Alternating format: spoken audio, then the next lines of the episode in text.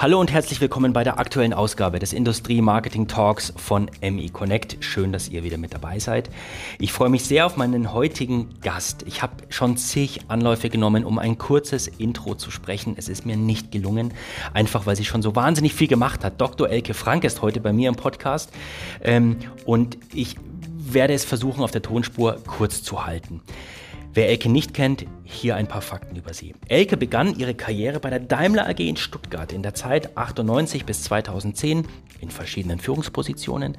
Von 2010 bis 2013 war sie Mitglied des Global Senior Management Teams der Carl Zeiss Vision GmbH in Aalen.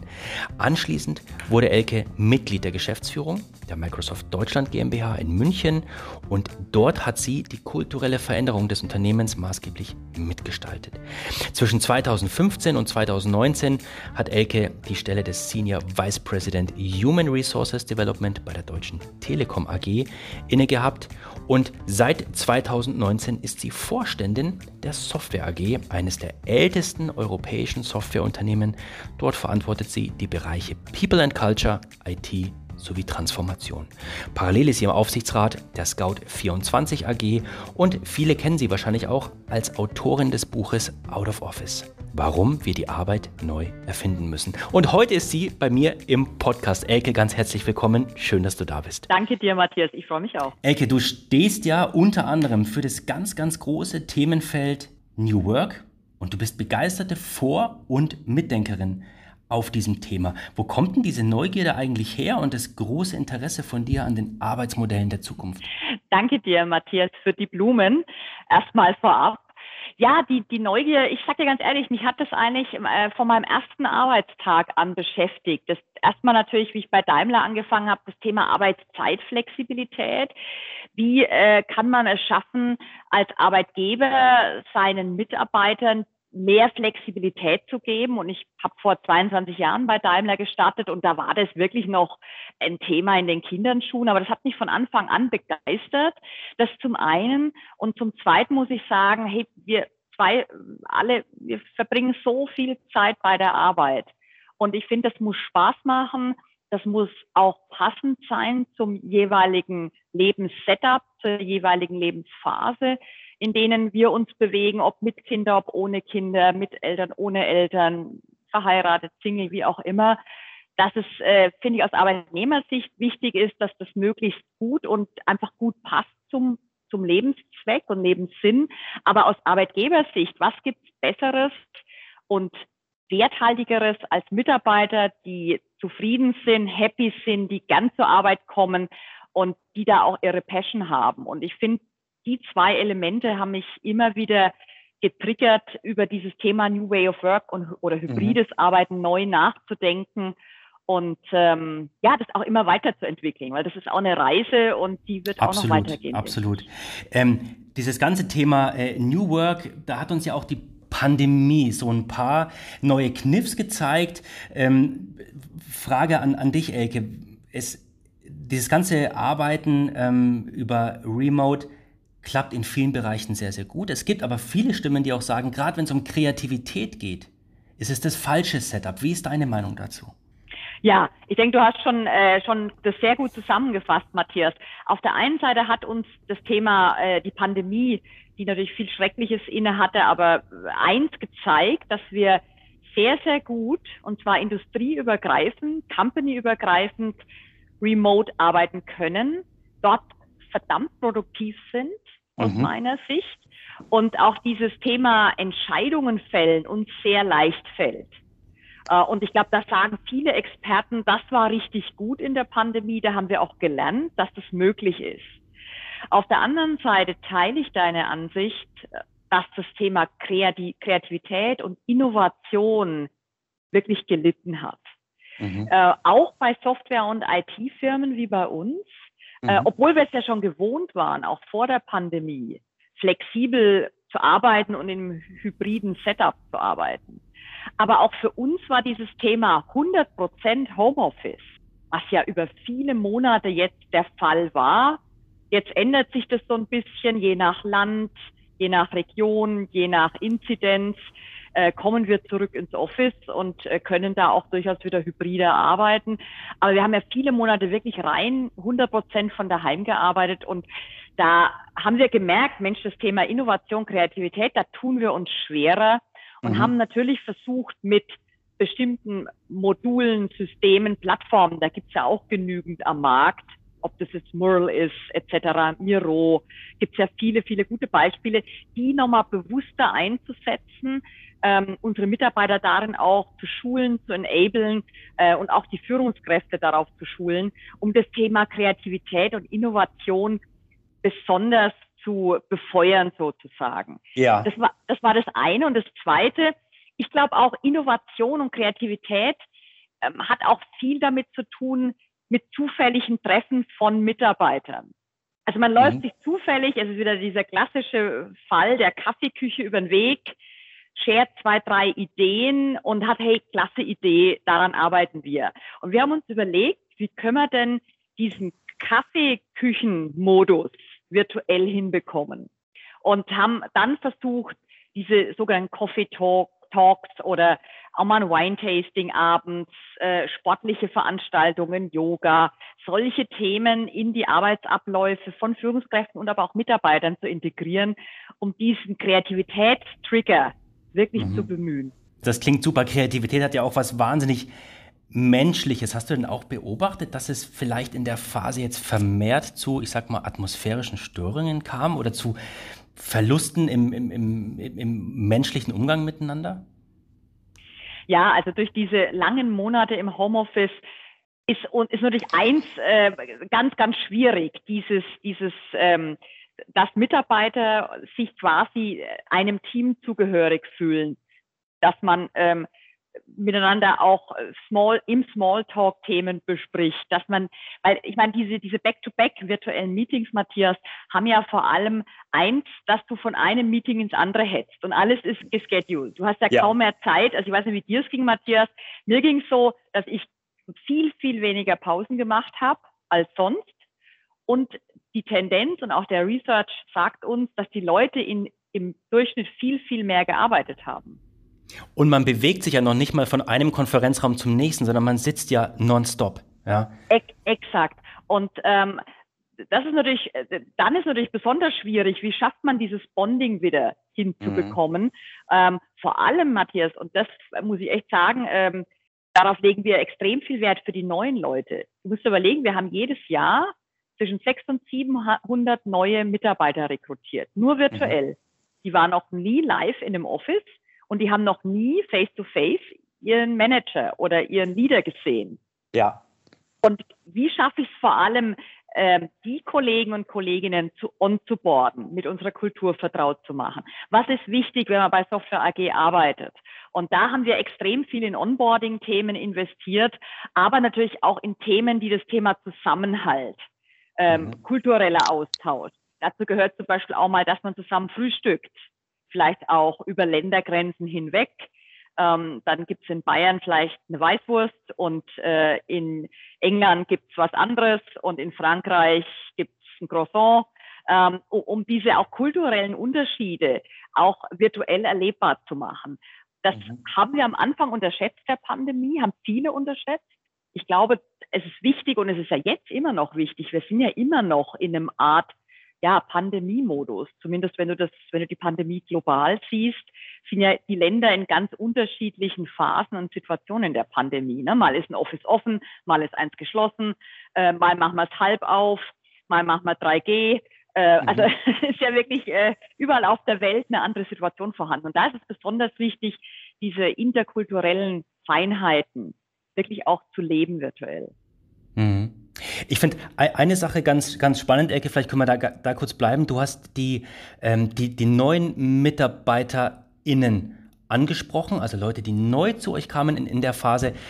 Habt ihr da auch irgendwie so eine Art, ähm, ich sage jetzt mal ganz, ganz äh, hochtrabend Überprüfungssystem, Mentoring-System, ähm, wie ihr schon im Vorfeld überprüft, dass diese Leute nicht der kompletten Entgrenzung ähm, zum Opfer fallen? Was wir ähm, quasi bei jedem, bei jedem Hiring machen, ist, äh, sind äh, relativ viele Interviews, die cross-funktional mhm. und cross-country stattfinden. Also dass ein Kandidat sich zum einen wirklich ein Bild machen kann, nicht nur mit seinem dann in Zukunft zuständigen Manager, sondern äh, der trifft in der Regel Peers, manchmal sogar Teammitglieder und das auch weltweit verstreut, damit mhm. der Kandidat einen Eindruck bekommt, in welchem kulturellen Setup wird er dann vielleicht arbeiten, aber auch damit wir natürlich einen Eindruck bekommen, wie tickt der oder die, mhm. was ist dem wichtig, was ist dem weniger wichtig, wie bewegt er sich, die oder der sich auch in dieser virtuellen Welt, äh, wie kommt er damit klar? Und ich muss ganz ehrlich sagen, Matthias, wenn einige Menschen Interviews führen, bekommst du relativ viel raus über einen Kandidaten oder über eine mhm. Kandidatin. Mhm. Vor allem was dieses, diese, ich nenne es Cultural Fit, was das anbetrifft. Weil das ja. ist Erfahrung eigentlich das Wichtigste, was man äh, bei einer Rekrutierung vorher abprüfen und reviewen sollte und muss aus meiner Sicht. Mhm. Spannend, okay, okay. Wir reden ja sicherlich im, im Arbeitsalltag beide wahnsinnig viel über das Thema äh, Transformation und, und, und Change und, und Wandel. Ähm, jetzt sagst du, Change soll ja im Idealfall von den Mitarbeitern kommen. Ich meine, das, das, das sagen viele, ganz, ganz klar. Ich denke mir jetzt nur, ähm, äh, reicht es denn, dass die Geschäftsführung quasi im großen Umfeld für den Change den Rahmen setzt und es dann wirklich den Mitarbeitern überlässt, die ganzen Eckpunkte zu setzen? Ist das nicht wahnsinnig wirr und viel zu groß gedacht? Kann das funktionieren? Ähm, interessante These, Matthias. Meiner Ansicht nach, also ich bin ein ganz großer Verfechter, Unternehmenskultur gehört wie Yin und Yang zum Thema strategische Business-Umsetzung. Also wenn du strategisch ein Business verändern willst, und ich glaube, in der Transformation sind eigentlich fast alle Unternehmen, egal welcher Industrie heutzutage, musst du immer gleichzeitig auch auf die Unternehmenskultur sein, äh, gucken. Mhm. Also mhm. dich fragen, passt die? Passt die zum neuen Setup? Und, oder was, was will ich mit dem Thema Change der Unternehmenskultur erreichen? Wie schaffe ich das jetzt? Weil Unternehmenskultur verändern sagt sich so schnell und leicht dahin ist aus meiner Sicht einig die König, eigentlich die Königsdisziplin ähm, eines, eines Führungsvorstands oder Geschäftsführungsteams, wenn man das wirklich gut hinbekommen soll. Denn mhm. du hast recht, der Change, die Veränderung soll natürlich vom Mitarbeiter ausgehen und auch vom Mitarbeiter getrieben werden, weil ich glaube, nur dann ist eine Veränderung auch nachhaltig. Aber es muss natürlich ähm, erstmal eine Vision und eine Strategie dafür stehen. Wo will das Unternehmen denn eigentlich hin? Das ist schon mhm. mal das Erste. Und diese Vision wird hoffentlich vom Management-Team, so nenne ich das jetzt mal, aber auch von äh, unterschiedlichen Mitarbeitern aus allen Hierarchien zusammen gegründet, ermittelt, aufgestellt. Das ist schon mal das Erste. Und dann mhm. müssen wir überlegen, wie kommen wir denn zu dieser Vision? Und ich sagte Matthias, das ist ziemlich harte Arbeit, so ein Change zu treiben. Das hört das sich immer so ein bisschen soft und fluffy an. Ich finde, es ist alles andere als soft und fluffy, weil du musst dir genau überlegen, äh, an welchen Stellschrauben magst du drehen bei dem Thema Unternehmenskultur. Und wir haben zum Beispiel äh, folgende Stellschrauben bewegt. Ich glaube, ganz wichtig ist für Mitarbeiter zu verstehen, what's in for me. Mhm. Was heißt der Change für mich persönlich, für jeden Einzelnen? Ich sage immer vom Praktikant bis zum Vorstand. Mhm. Was, was soll sich da verändern?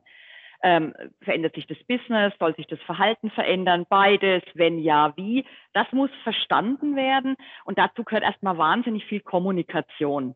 Mhm. Erklären, Zeit nehmen, diskutieren, zuhören, Feedback einholen. Das ist schon mal das allererste. Das zweite, ähm, weil es ist kein Selbstläufer, weil Unternehmenstransformationen kosten normaler, normalerweise viel Nerven, viel Schweiß, viel, manchmal, manchmal auch Tränen.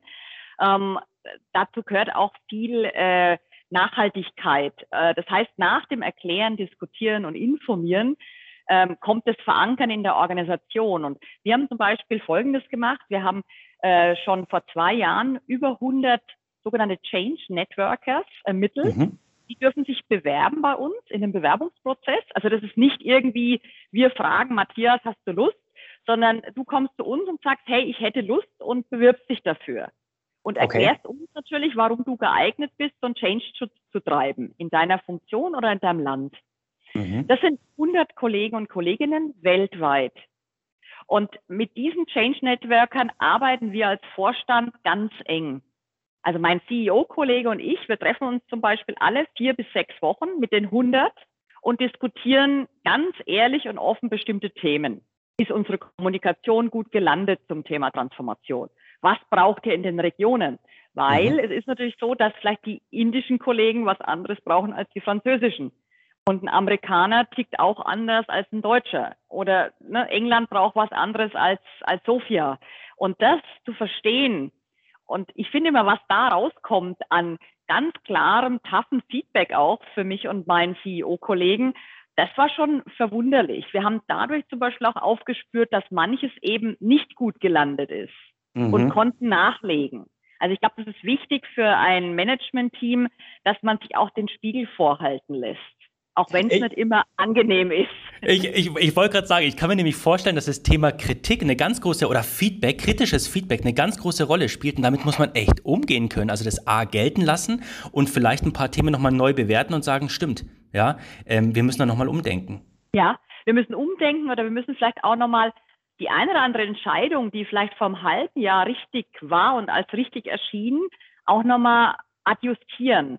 Mhm. Und das muss möglich sein. Und du hast recht, das ist manchmal nicht einfach. Also ich saß in den Calls und da geht es erstmal viel um Zuhören, Verstehen und dann sich auch wirklich ehrlich die Karten legen, hey, da müssen wir was ändern, weil sonst landet es nicht. Weißt du, jeder Change, der nicht landet bei jedem einzelnen Mitarbeiter, der wird, der wird nicht nachhaltig bestehen bleiben. Mhm. Weil wenn die Mitarbeiter das nicht verstehen, was heißt der Change für mich, für mein tägliches Arbeitsgebiet, äh, was muss ich verändern? Wenn das nicht klar ist, wird das, äh, wird das scheitern. Also da habe ich einfach schon zu viel erlebt. Ist denn Change dann automatisch leichter für kleinere Organisationen? Also in der Tendenz würde ich sagen, ja. Mhm. Ähm, weil man natürlich äh, in kleineren Organisationen gibt es noch engeres Bonding zwischen den verschiedenen Teams. Ähm, es sind einfach weniger Menschen, die ähm, da involviert und eingebunden werden müssen? Ich würde sagen, in der Tendenz ja. Allerdings kann auch durchaus in einer sehr großen Organisation, wenn der Change und die Transformation gut geführt werden, genau mit diesen Feedback-Schleifen, von denen ich erzählt habe. Also immer wieder mhm. überlegen, war das die richtige Entscheidung, muss ich nachlegen, muss ich was verändern, äh, dann kann das auch in sehr großen Organisationen gut gelingen. Mhm. Wenn wir über New Work sprechen, wenn wir über Transformation sprechen, da begegnet einem ja immer wieder auch äh, diese Begrifflichkeit des digitalen Nomadentums. Ja, also es wird ja ganz gern auch romantisiert und viele Arbeitnehmer wünschen sich einen Arbeitgeber, der sagt, arbeite wann und wo du möchtest, Hauptsache ist, du machst dein Zeug und erledigst es sauber. Du sagst aber, und das hat mich echt überrascht, digitales Nomadentum wird scheitern. Warum? Ich glaube, ein reines digitales Nomadentum wird nicht, wird, wird keinen Erfolg haben, weil wir menschliche Wesen sind und alle, und alle Menschen brauchen irgendwo auch persönlichen Kontakt, persönlichen mhm. Austausch. Das haben wir ja auch, also ich finde, wir haben das deutlich gesehen in der Corona-Krise, wie sehr einem das fehlt, wie sehr man sich auch danach sehnt. Ich muss sagen, auch wenn ich jetzt, ich habe äh, jetzt viel mehr persönliche Meetings als vielleicht vor einem halben Jahr. Und das ist ja fast schon immer ein Highlight des Tages, wenn man jemand persönlich trifft. Und wenn man das im Kopf behält, glaube ich, dass die Zukunft der Arbeitswelt hybrid sein wird. Mit hybrid meine ich, es werden Tätigkeiten digital erledigt werden können, von wo auch immer, zu welcher mhm. Zeit auch immer, wie es eben gerade passt. Aber ich glaube, dass es immer wieder auch persönliche Touchpoints geben muss zwischen Teamkollegen, aber auch zwischen Führungskräften und Teams, um einfach für das Unternehmen den größten Benefit zu bringen. Und mhm. deswegen nur digitales Nomadentum, glaube ich, ist auf Dauer, wird nicht erfolgreich sein. Hat denn, hat denn die Pandemie bis, bis heute Arbeitsmodelle hervorgebracht? Ist dir da was begegnet, von dem du sagen würdest, wow, das ist wirklich tatsächlich neu und 100 Prozent im Sinne von Arbeitgeber und Arbeitnehmer? Ich würde sagen, in der Pandemie gab es extrem viele Facetten äh, von Arbeitszeitflexibilisierung und Arbeitsortflexibilisierung. Allerdings was brandneues ist aus meiner Sicht nicht entstanden. Mhm. Eines habe ich gelernt, Matthias, ähm, dieses One Size Fits All wird nicht funktionieren. Ich glaube, es kommt extrem an auf, auf bestimmte Länder, auf bestimmte interkulturelle Komponenten, wie dieses hybride Arbeiten in Zukunft ähm, implementiert wird. Aber One Size Fits All wird aus meiner Sicht nicht funktionieren. Aber sonst was ganz brandneues ähm, habe ich äh, nicht erlebt. Wie gesagt, in allen Facetten haben, glaube ich, viele Unternehmen alles Mögliche ausprobiert. Ähm, und ähm, das ist, ich denke, das ist auch gut so. Wir haben viel gelernt in der Pandemie und ähm, hätten, glaube ich, keiner hätte gedacht, dass wir so produktiv sind und ähm, auch so viele Entscheidungen treffen können. Mhm. Mhm. Ich habe eine, eine Bitte, Elke. Vielleicht kannst du äh, nochmal den Hörern und Hörerinnen erklären, was wir unter Third Places zu verstehen haben. Da habe ich nämlich in einem Artikel von dir drüber gelesen und ich finde diese Idee und den Gedanken echt super. Äh, gerne, Matthias. Dieses Thema Third Places äh, hatten wir auch schon vor der Pandemie. Ähm, ist es immer mal wieder ein Thema gewesen.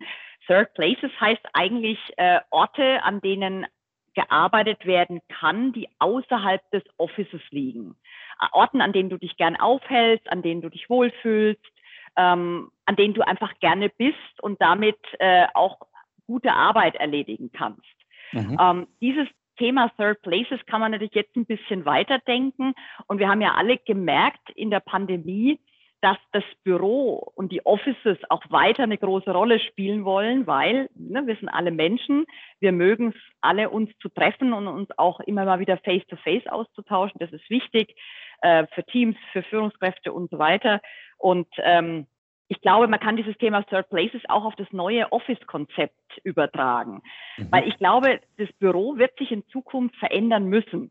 Es wird nicht mehr so sein wie vielleicht vor der Pandemie, dass im Office alle Tätigkeiten erledigt werden, sondern wenn man davon ausgeht, dass die neue Arbeitswelt hybrid sein wird, werden Teile der Arbeit im Office erledigt und Teile aber vielleicht auch daheim oder vom Kunden oder auf mhm. Reisen. Ähm, und das werden wahrscheinlich, äh, das Thema im Homeoffice werden vor allem, denke ich, die Einzelarbeiten erledigt werden, Präsentation bauen, mal über eine Strategie nachdenken. Im Office wird man sich mehr kommunikativ austauschen im Team, kreativ sich überlegen, Innovationen gestalten, Workshops machen. Mhm. Ähm, das wird eher der Platz sein des Treffens, sich Austauschens und damit vielleicht ein neuer Third Place. Mhm. Stark. Jetzt hast, jetzt hast du schon einige Male durchklingen lassen. Ähm, wir, du, du siehst uns hybrid arbeiten. Das wird so eine der, der, der großen äh, Learnings sein. Es findet ja jetzt schon tatsächlich ähm, vermehrt statt. Ähm, aber wenn wir jetzt mal fünf oder zehn oder 15 Jahre, wenn es möglich ist, mal nach vorne schauen, über was für Arbeitsmodelle werden wir denn dann sprechen? Ui, 10, 15 Jahre, das ist in unserem Setup momentan. Ich bin schon ganz froh, Matthias, wenn ich zwei Jahre vorausschauen kann. Oder zumindest ich. Mir einbildet, zwei Jahre vorauszuschauen. Ja, aber lass uns mal versuchen, in die Glaskugel zu schauen. Ich glaube, in den nächsten Jahren wird das Thema Working from Anywhere viel mhm. stärker werden. Nicht nur in IT und Software, wo es ja fast jetzt schon zur Normalität gehört, ne? Wenn, man, wenn du zu Microsoft schaust oder zu einer SAP. Aber ich glaube, das wird sich industrieübergreifend festigen. Das mhm. ist klarer Trend, der weitergehen wird. Ein zweites Thema, was ich äh, ja spannend und herausfordernd zugleich finde, ist, dass ich glaube, dass Mitarbeiter sich ihre Arbeitgeber noch mehr aussuchen werden, als sie es jetzt schon tun. Mhm. Und damit meine ich auch, dass das Thema Fluktuation eine ganz andere Rolle spielen wird, als sie es jetzt tut. Äh, mit Fluktuation meine ich, dass Mitarbeiter sich aussuchen, ah, jetzt arbeite ich mal drei Jahre für die Software AG und dann schaue ich mal zwei Jahre bei der SAP vorbei und danach gehe ich vielleicht zwei Jahre zu Microsoft. Ich glaube, diese Zeiten, wo jemand 10, 20, 30 Jahre forever ein Arbeitgeber das wird vorbei sein. Und das gibt mhm. natürlich große Herausforderungen für die Arbeitgeber, weil man muss sich über das Thema Recruiting nochmal anders Gedanken machen. Auch vielleicht um das Thema Mitarbeiterbindung. Das muss man vielleicht auch nochmal neu denken. Ähm, Onboarding-Themen wären wichtig, ne, weil ich muss schneller Mitarbeiter on Speed bringen. Ja. Wenn mhm. ich jetzt ein Onboarding immer noch habe, dass ich sechs, sieben, acht Monate brauche, bis jemand 100 Prozent arbeiten kann, das glaube ich ist viel zu lang. Also ich glaube, da werden sich nochmal äh, einige neue Trends auch entwickeln, ähm, weil ich glaube einfach, dass, dass vor allem die junge Generation sich den Arbeitgeber noch mehr aussuchen wird und auch nicht mehr so lange bei ihm bleiben wird, sondern vielleicht projektbezogen eher wechseln wird. Okay. Das, das, äh, also das finde ich, das ist ein klarer Trend. Und vielleicht noch ein dritter Trend und äh, ist auch, dass diese Flexibilität von Mitarbeitern ähm, und die, die Offenheit in einem Beschäftigungsverhältnis, also einem echten Arbeitsverhältnis zu arbeiten oder als freier Mitarbeiter oder als Unternehmer. Ich glaube, da werden wir auch viele ja, Veränderungen sehen. Weil momentan ist es öfters so, Matthias, dass einer ja im Beschäftigungsverhältnis ist und dabei auch bleibt. Ich glaube, die Wechsel mal als Freier, mal als Arbeitnehmer, mal als Unternehmer, das wird viel mehr werden. Ich, ich hatte erst vor ein paar Tagen mit, mit einer Recruiterin bei, bei uns ein langes Gespräch und äh, sie hat mir auch gesagt, also was sich wirklich jetzt geändert hat, dass sich nicht mehr zwingend Leute bei uns bewerben im Konzern, sondern wir bewerben uns bei denen und wir müssen ihnen darstellen, warum wir sie haben wollen, warum sie uns besser machen können. Das hat sich ja schon komplett gedreht, ne? wenn man sich zurückdenkt. Früher hat man, also wenn ich da meinen Vater denke, der hat in Erlangen bei Siemens unterschrieben und das war's. Ja, ne?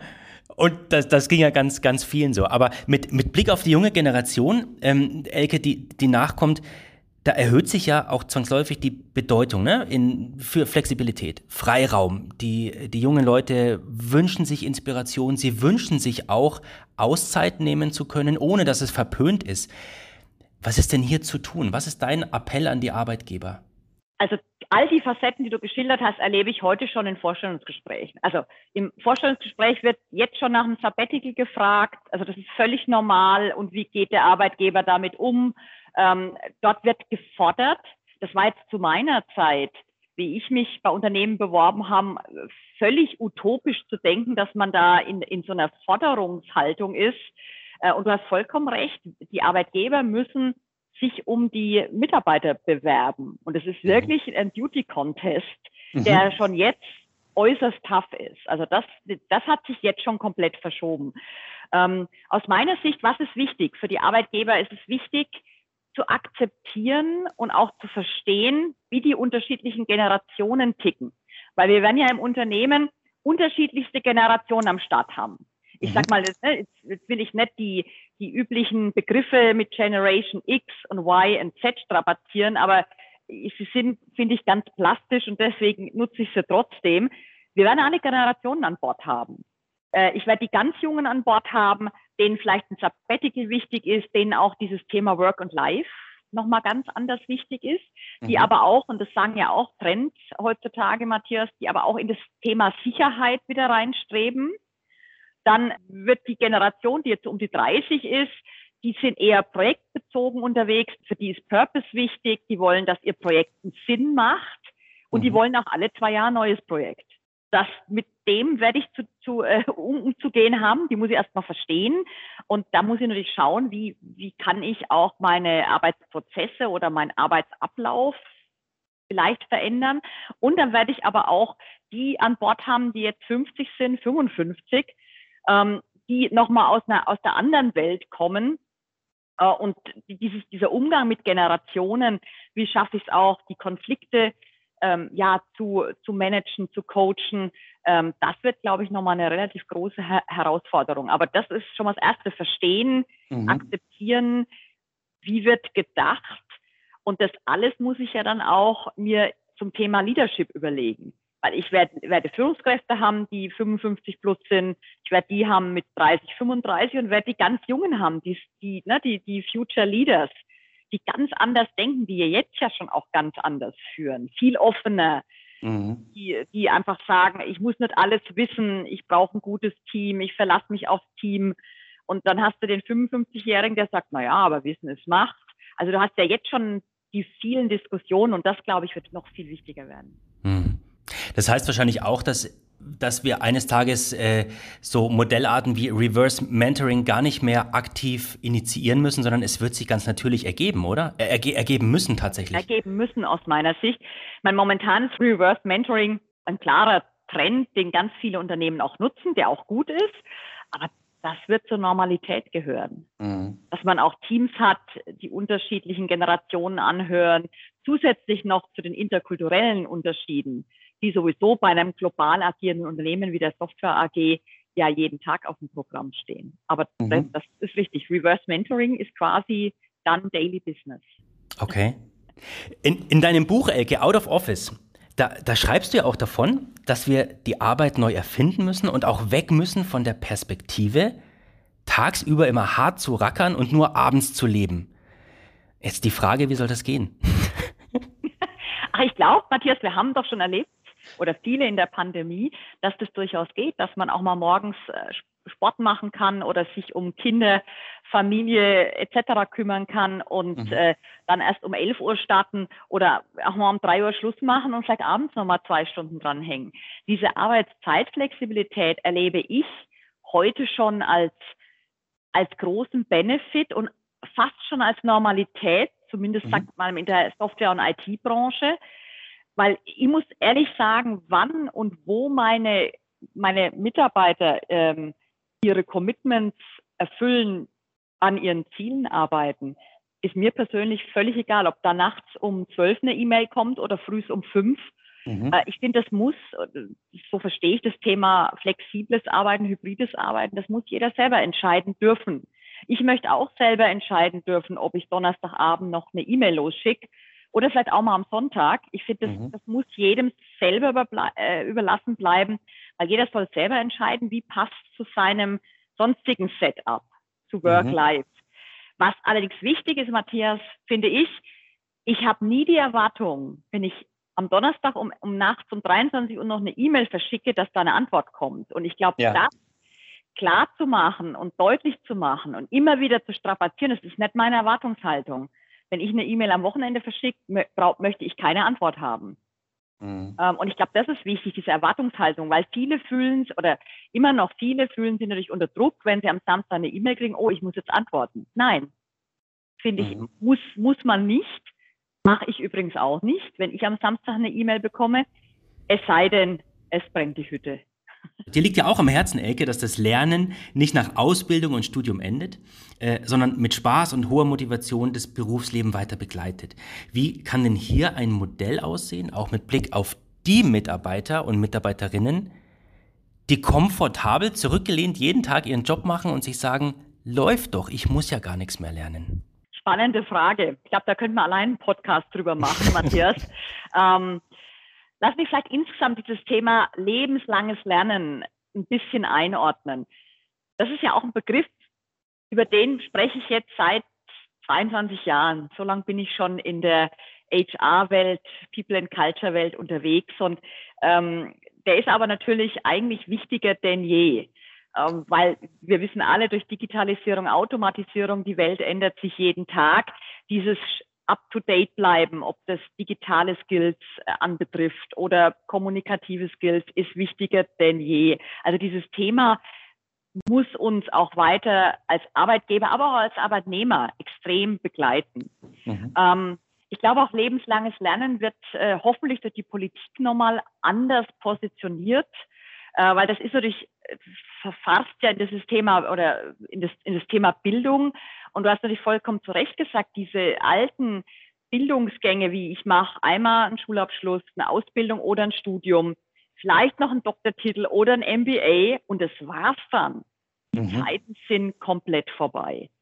Ähm, wir müssen natürlich auch in Deutschland, finde ich, nochmal richtig umdenken, äh, in, in, wie lerne ich einfach schnell jeden Tag wie kann ich kleine Sequenzen in meinen Tagesablauf einbauen? Wie schaffen wir es auch, dass Lernen Spaß macht? Und mhm. da komme ich auf den zweiten Teil deiner Frage zurück für die Mitarbeiter, die vielleicht sagen, ach na ja, ich bin hier gemütlich auf meinem Job, brauche ich, ich kann meinen Job, ich performe da gut, ich muss vielleicht nichts mehr lernen. Wie schaffe ich es denn auch, die zu bekommen? Wie schaffe ich es vielleicht, indem man Lernen in diesen kürzeren Sequenzen macht, also wirklich Halbstunden, Viertelstunde, Stunde maximal, weil es gibt ja auch viele Studien, die sagen, gerade in der virtuellen Welt ist äh, Konzentration halbe Stunde, 45 Minuten, aber danach wird es dann eher schwieriger zu folgen, also kurze Sequenzen. Und dieses Lernen muss Spaß machen. Wir mhm. versuchen zum Beispiel bei der Software AG so einen äh, Wettbewerbscharakter reinzubringen. Wir sammeln Badges und Zertifikate, sprechen drüber, ähm, awarden People, äh, erworben äh, Mitarbeiter und äh, versuchen das so etwas spielerisch und durchaus in so einen Wettbewerb, in so einen sportlichen Charakter reinzubekommen, um eben auch den Menschen, die eher dem Ganzen etwas skeptisch gegenüber sind und naja, ich habe mein Studium, mein Doktortitel, das reicht jetzt, ähm, auch auf die Schiene des lebenslangen Lernens mitzubekommen, was natürlich extrem wichtig ist, weil wir zwei wissen, wie schnell sich Jobs verändern, Skills verändern, mhm. äh, Automatisierung und Digitalisierung in den Unternehmensalltag eingreift und damit Jobs, Jobs neu entstehen. Das ist ja das Gute. Aber eben auch einfachere und repetitive Tätigkeiten wegfallen. Empfiehlst du denn dann den, den, den Aufgeweckten unter uns, die vielleicht merken, oh, jetzt bleiben irgendwo so die Lernimpulse aus, es tut sich nicht wirklich was Neues in meinem Arbeitsumfeld, empfiehlst du denen dann zu sagen, klopf mal bei der Führungskraft an, sag mal, dass du auf der Stelle äh, stehst und Tendenz Langeweile ausbricht, äh, dass man sich da aktiv meldet? Absolut, das zum einen, auf jeden Fall. Ich meine, dieser Austausch zwischen Führungskraft und Mitarbeiter sollte ja eigentlich idealerweise ständig passieren, aber in dem Fall aller spätestens äh, mit der Führungskraft. Aber ich denke, in unseren heutigen Zeiten findet auch viel teamübergreifend statt. Also sich auch mit Teamkollegen auszutauschen. Was machst du? Was hast du gelernt? Äh, was fandst du gut? Was fandst du weniger gut? Oder in vielen Unternehmen gibt es äh, ja auch ähm, Development Departments, bei uns heißt es Corporate, Corporate University, wo mhm. jeder ohne Genehmigung an Training Sessions teilnehmen kann, ähm, die nicht immer nur auf seinen Job fokussiert sind, sondern auch deutlich über das hinausgehen. Mhm. Äh, ob das jetzt Sprachtrainings sind oder Produkttrainings oder Sales-Trainings etc. Also das gibt es bei vielen Unternehmen jetzt ja auch schon verfügbar. Also das sind Themen. Oder Mitarbeiter können natürlich auch in ihrer privaten Zeit ähm, schauen, wo kann ich lernen, was macht mir Spaß. Ich habe zum Beispiel äh, vor ein, zwei Jahren mal einen, Coding, einen Coding-Kurs gemacht für, mhm. für Beginners natürlich. Und ich muss sagen, das hat echt Spaß gemacht, bringt ganz neue Ideen. Und ähm, ja, ich bin auch weit gekommen bei dem Beginners-Kurs zum Coden. Fre Frenzi Kühne wäre wahrscheinlich begeistert. Die wünscht sich ja auch, dass man, dass die, dass die Kinder damit anfangen und endlich äh, die Wahl haben zwischen Coden und, und Latein äh, oder Französisch oder was auch immer, ja. Ähm, auch, ein, auch ein spannender Aspekt. Gibt es denn äh, Themen, Elke, die ihr jetzt äh, nochmal Blick auf die vergangenen Monate, äh, Themen, ähm, die ihr konkret bei der Software AG in puncto New Work jetzt gelernt habt? Ja, ähm, lass mich vor allem eins nennen, was ich am Anfang der Pandemie, also ich auch persönlich unterschätzt habe, ist das dieses, äh, diese, dieses Thema mentale Fatigue oder Zoom-Fatigue wird ja auch in der Presse oft genannt. Ähm, mhm. Ich, ich habe das auch also unterschätzt zum einen, weil ich mir nie hätte vorstellen können, dass es mich auch selber treffen kann. Mhm. Und das ähm, habe ich selber erlebt, äh, dass an dem Mittwochabend ich dachte, wow, ich bin wirklich müde, auch durch die Zeitunterschiede natürlich. Fängt, fängt man sehr früh mit Calls und Meetings an, hört sehr spät auf. Ähm, und muss sagen, da habe ich selber auch geschaut, ich muss was tun für mich. Also mehr Pausen, mehr Ablenkung ähm, und ähm, habe da also wirklich auch äh, Themen für mich erkannt. Aber das war auch eines der Feedbacks, die wir insgesamt aus der Organisation bekommen haben mhm. dass viele Mitarbeiter gesagt haben, boah, also das ist sehr anstrengend, äh, wir brauchen andere Planungen, ähm, wir müssen mehr Pausen machen, wir müssen uns auch selber daran erinnern, dass wir mehr Pausen machen. Und da haben wir als Software AG einiges auch in, äh, in unsere Mitarbeiter investiert sozusagen. Ähm, mhm. wir haben zum Beispiel für jeden, äh, jeder kann sich eine App runterladen, so eine Wellbeing-App, die genau sagt, Mensch, wie viele Pausen brauchst du, äh, was passt zu dir, wie ist dein Schlafrhythmus, äh, du kannst Videos zu äh, Yoga, Sportübungen und so weiter. Also das ist eine Option. Wir haben auch ähm, einen bestimmten Service global eingeführt, der heißt Employee Assistance Service wo man zum Beispiel auch mal Hilfe, Unterstützung bekommt, Kinderbetreuung, Betreuung für äh, pflegende Eltern oder sonstige Notfälle. Ähm, mhm. einfach weil wir gemerkt haben, das Thema haben wir unterschätzt und das hat sich, finde ich, nochmal vor allem in dieser Pandemie, in diesen Zeiten 100 Prozent Homeoffice sehr, sehr deutlich gezeigt, dass man auch selber darauf noch mehr achten muss und natürlich auch als Arbeitgeber. Aber das finde ich ja ganz, ganz spannend, sich also vom, vom Arbeitgeber die Option, wenn ich es richtig verstanden habe, die Option zu bekommen, sich eine App zu installieren, die sagt, Freundchen, pass auf, ist gerade ein bisschen over the top, was du treibst. Genau. Oder wir haben auch noch ein anderes Beispiel, das finde ich äh, eigentlich auch eine sehr gute Idee. Wir haben zum Beispiel ähm, alle zwei Wochen ein Meeting-Free Monday. Mhm. Den haben wir eingeführt, vom Vorstand gesetzt. Das ist, äh, wie gesagt, alle zwei Wochen Meeting-Free. Das heißt, keine Back-to-Back-Meetings, sondern an dem Tag ähm, soll jeder sich auf das konzentrieren, was er strategisch äh, machen möchte, ob er mal was lesen möchte, mal einen Artikel lesen möchte. Du, darfst natürlich deine Kollegen anrufen, wenn du magst an dem Tag. Mhm. Aber wir möchten nicht, dass, dass, das, dass der, dieser Montag eben auch back-to-back -back voll ist mit Meetings und Calls. Und ich muss sagen, ich kriege ganz viel Feedback, dass das ähm, sehr, sehr gut angenommen wird, weil die Leute natürlich alle sagen, Mensch, endlich mal was, wo ich mal zwei Stunden was lesen kann und nicht wieder irgendwo hinrennen muss in den Call. Mhm. Ähm, und ich finde wichtig, dass wir als Vorstand da auch sagen, ähm, ich setze da keine Meetings intern. Mhm. Das ist mir ganz wichtig. Also klar, Ausnahmen bestätigen die Regel. Wenn irgendwas passiert und wir agieren müssen, dann ja. Aber ansonsten, und der Meeting Free Monday war gestern, von mhm. daher ähm, sind es für mich eigentlich gute Tage, weil ich einfach viel abarbeiten kann. Ich kann repriorisieren, ich kann da mal was über was nachdenken. Mhm. Einfach diese Ruhe mal zu haben, auch virtuell in der digitalen Welt, wieder nachzudenken, sich zurückzulehnen, ist das richtig, müssen wir da was anpassen. Ich glaube, dafür Zeit zu haben, das war uns auch wichtig als Software AG. Und zweites Thema, vielleicht auch ganz spannend für dich, äh, wir haben einen sogenannten Wellness Wednesday eingeführt.